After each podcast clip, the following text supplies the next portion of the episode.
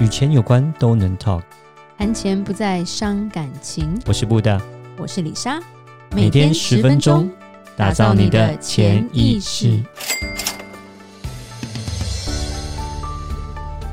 打造你的潜意识，告诉你理财专家不说的那些事。大家好，我是主持人布大，我是布大人生与职场的好搭档李莎。上一集我们讲到专业这个东西值不值钱吗？对。那这一集我们就要讲到说有一些奥客。澳洲来的客人，对，对，其实我们金融业也会也会碰到所谓的澳洲来的客人。呃，不要讲金融业了，到处都有啦，什么都有，就到处都有啦。就尤其是我觉得亚洲比较严重啊，因为因为我觉得美国就是以服务业来说，嗯、上面都有一个至理名言，就是我们有权利不服务你。嗯，对，对，就是我们是我们是可以叫你走开的。但是我觉得在亚洲发现好像。消费者是王，你懂吗？就是不管怎样都要投诉你这样子，就是有有些人就爱投诉啊，嗯，态度不好啊，然后甚至我之前有遇到，就是因为我有认识的人在 Seven 打工嘛，对，就工作啦，他就说，因为现在不是都倡导要戴口罩嘛，对，然后他们也不能逼客人戴口罩，他们没有办法说你不戴口罩不能进来，嗯，但他们要要适时的劝导，嗯，所以他就说曾经就是有一个就是爸爸带小孩，然后那小孩在国中生。然后国中生他就不戴口罩进来，那他们的训练就是说，他你一进来他就要跟你说，哦，你要你要记得要戴口罩，或者是就是劝导他要戴口罩。嗯，结果劝导他戴口罩，就有个爸爸，爸爸有戴口罩很奇怪，而且可是爸爸就很妙，他就站在那边，突然就说，你们是针对我儿子吗？你们你们你们霸霸凌我儿子，我我 我要开始举发你们。怪兽家长，就怪兽家长啊，然后弄到警察来，你知道吗？我都觉得，哎、欸，不戴口罩被抓走才对啊！为什么最后，然后像我朋友就直接说，他们这样被被申诉，最后店长就要就要被骂、啊。嗯，我就说这个这个机制就很差，你知道吗？互相尊重啊，我觉得这个是最重要的。没有，就是就是他就没有那句话，我没有权利不服务你。对，这样多帅。是，就是好不好的服务当然是就是被投诉是对的，可是我觉得也不能滥用这个东西，就是到处都是投诉专线或什么的。是是，因为你要去判断说他真的是。需要被投诉，还是说这个客人很太太太过分了？嗯，没错。对，那像我们我们医医疗也有嘛？对啊，我觉得每一行我们都会，因为我们很多朋友也是做生意，都会讲，就是会碰到什么什么样什么样特别的客人，形形色色百客人百百种啦，客人百百种。好啦，举个举举举几个例子好了啦，里莎讲一下。就是就是我们金融业会碰到的第一个，我最不喜欢的，而且他们最怕我，对，就是以为金融业赚很多。然后他就会跟你要回扣，呀，这个回扣这个东西是蛮我们讲非常的敏感的，很讨厌。可是亚洲不知道为什么就是很喜欢给回扣这种东西，嗯、就是没有可能法律没有管吧，或干嘛。在美国这样说，我们做很多东西如果给回扣的话，基本上你的执照就拜拜了。嗯，对。那那这个东西就是说，我们碰碰到一些亚洲客人就会说，哎，那。谁谁谁那个他们如果做这样的服务，他还会退我多少？他们就会讲退佣嘛，嗯，对，退佣会退多少？然后他就会问你退多少，我就直接说老娘不退，谢谢。要退找别人呐、啊，那以后有事找他，对啊，这、嗯、因为我就是像我们上一集强调，专业真正的专业是要花钱的，嗯，对，你不要不尊重我的专业。那如果因为像我们以前也会碰到一些。就是刚刚出社会的，就是刚刚开始做我们这一行的一些 agent 啊，他们就会来问我们说：“哎、欸，我是不是要退啊？这样子会不会才有生意？”我就跟他说：“你退一次你就完蛋。”对，那。你退一个，你就退一百个。退佣这个东西哦，我觉得比较发生比较多，就是在呃亚洲的市场发生蛮多。那再来是说，还有在新的这种刚刚入行的人会特碰到特别多。那因为新入行的人，他需要呃，他要重新打造他自己的市场，要抢生意。抢生意碰到的状况是什么？就是降价嘛，对不对？对，那其实退佣这种东西也是类似有点像降价的概念。那我因为我没客人嘛，那我没客人，那我又经验又不够。那我就变成说我没有能力跟这些呃有经验的人，然后比较厉害的人抢。那我能抢的方法是什么？就变成是我降价嘛，对不对？就是所以我觉得常常 华人自己把自己市场打烂，就是这个状态。然后呢，这个这个退了之后呢，然后呢就变别的这个也退，然后那个也退，这个也退，然后就变成大家就一起退退退退退，退到后面，呃，老的这些 agent 有经验的 agent 到最后会变成是啊，怎么大家都在退，搞得说自己也要变，自己也要退，然后到后变成是。呃，因为退到后面变得没有利润，没有利润养不活自己，然后大家都没赚钱，那何必呢？是不是？对。不过到后面就是真的，我们看到说，呃，坚持下去的，就像我们这种，就是才能长远啦。嗯，对。一开始退的，譬如说，就有些客人，他们当初就是贪这个退的钱，就发现第一个规划做错，嗯，第二个。他的 agent 因为没你也没赚太多，因为他退他嘛，嗯，所以最后就不干了，转行了。所以他有问题，他找不到人服务他。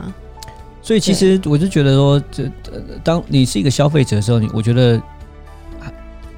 就是你要去自己去思考一下啦，就是你不要一直想着说我用一百块可以买到一千块的东西，我觉得真的是很重要，这个观念很重要。你不要一直想着我要就是说我好像要 CP 值不要看最佳化，然后就是我一直要想要就是说要赚这个，就是说我们讲就是占这个小便宜。就刚刚讲了，你要一百块赚到一千块，贪小便宜是是蛮蛮蛮不好的。那你一百块要买到一千块的东西，怎么可能？就是没有办法。那为什那人家给你回扣相对应的，当他给。给你回扣的时候，你一定会有所牺牲的。就像说，好，那这两个东西，那呃，就这去吃去两家餐厅好了。有一家餐厅，呃，你去吃一千块，另外一个餐厅，呃，去吃一百块，有可能是一样的东西吗？你自己会想，一定是不一样的，成本不一样。对，两台车子，好，Toyota 卖一百万台币好了，那哦，然后我们说宾士卖个三百万，两台是一样的东西吗？不一样嘛。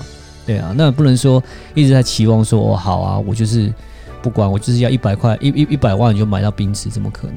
对啊，所以说你当你在回扣的时候，的是那个泡水车可以了，对啊，就会变成有泡水，就变成说你一定会有问题在里面。那呃，所以说你说你是不是一直要回扣？你要回扣啊？好，嗯，对你拿到，可是会不会就是刚刚李莎刚刚讲的，可你是不是真的买到你要的？会不会到后面？结果是说，这个人就是我刚刚讲的，呃，经验不够，其实他懂得不够多，他所提供的这个产品的这个东西，其实并不是最好的一个呃解决方法，反而你是丢了芝麻，呃，丢丢了西瓜捡芝麻，因小失大，对对对，对是，对，对，布大布大还蛮激动，对，对。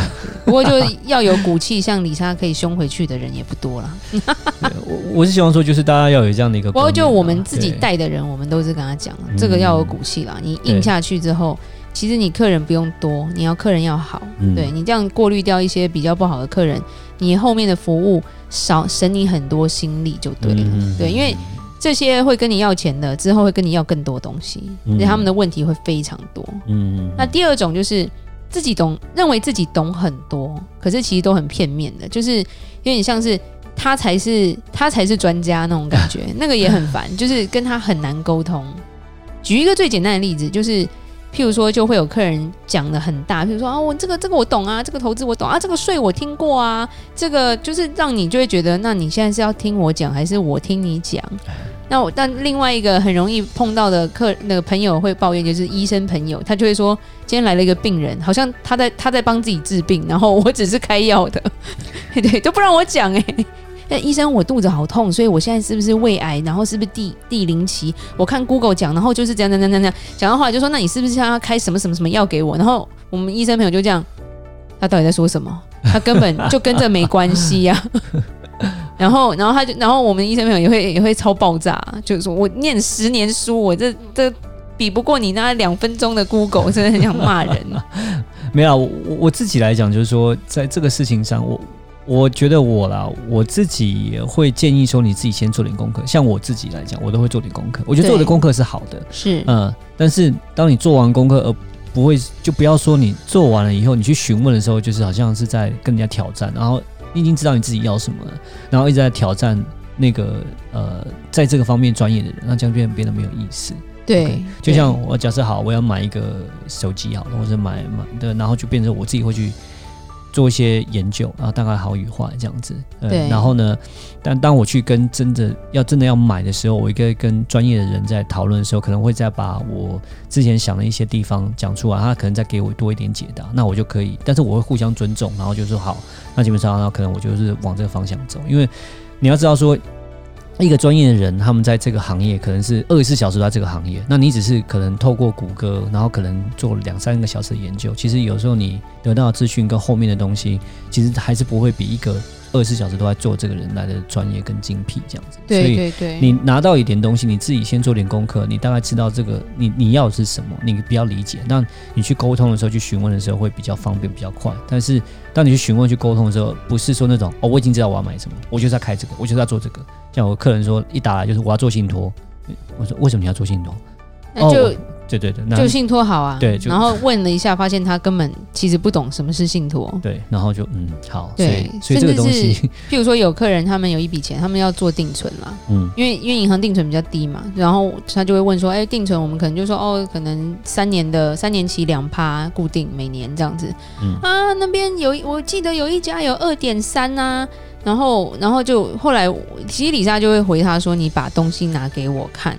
哪一家是二点三？因为我说那个比较高一点，不太可能是固定利息。然后后来他拿来之后，才发现他的本金是有有风险的，而不是像我们这种保本的。嗯、对对，所以变成说遇到这种自以为很懂的时候，我们就必须要多一点时间帮他解释。对，嗯、是比较累。对对，所以不是不是不是很可爱的客人。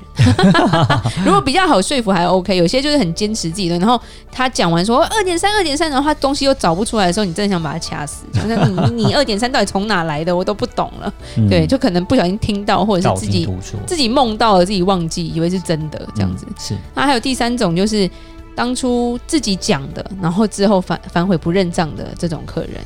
然后，所以对于李莎来说。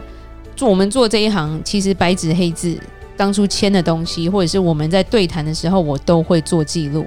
就是我对谈的记录，我都会存下来。甚至到一些比较年长的，在美国的法律上，我们是需要录音存证的。嗯，所以等到后面他想要翻盘的时候，他翻不了盘，因为我都会拉出来说几月几号几点我们见面的时候，你讲过这句话。所以这是针对你要要求我们做的东西。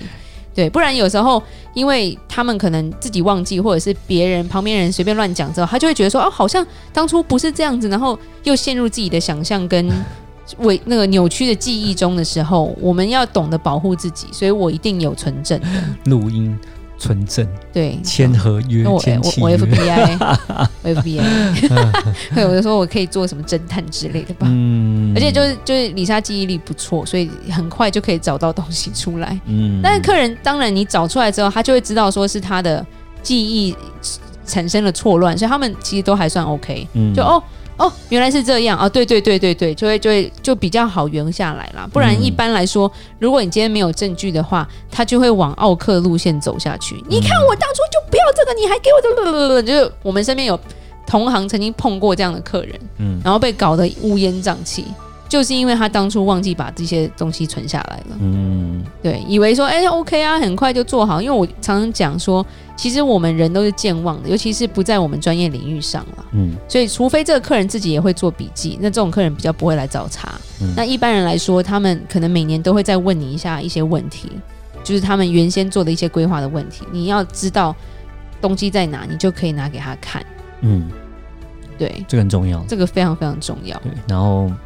对啊，就是当然，这个题外话讲一个东西，就是说，呃，有人会当然你会询问两家三家 second opinion，我觉得这个很正常啊。对，人有时候会这样比一下这样子。是，但是就是说最可怕的就是说，呃，我我觉得说有些人是为了抢生意，就会大家都会讲对方的不好。我觉得，所以常常比到后面发现，就是说，如果假设你呃，如果说就是我觉得自己的底气要够，然后就像刚刚里莎讲，就是说你可以证明要。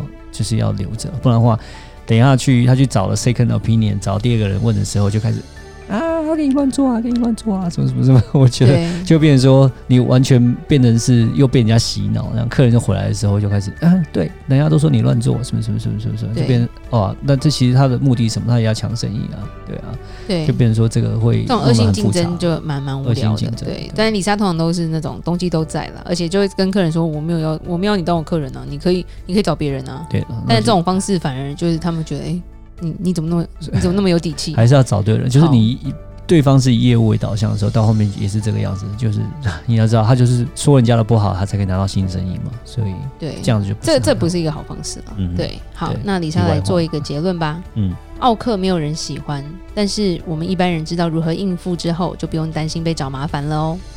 好，那就谢谢晚，叫今天大家晚上的收听，每周一到每周晚上七点，与你谈钱不伤感情，我是布大，我是李莎，打造你的潜意识，意识我们下集再见，拜拜。拜拜。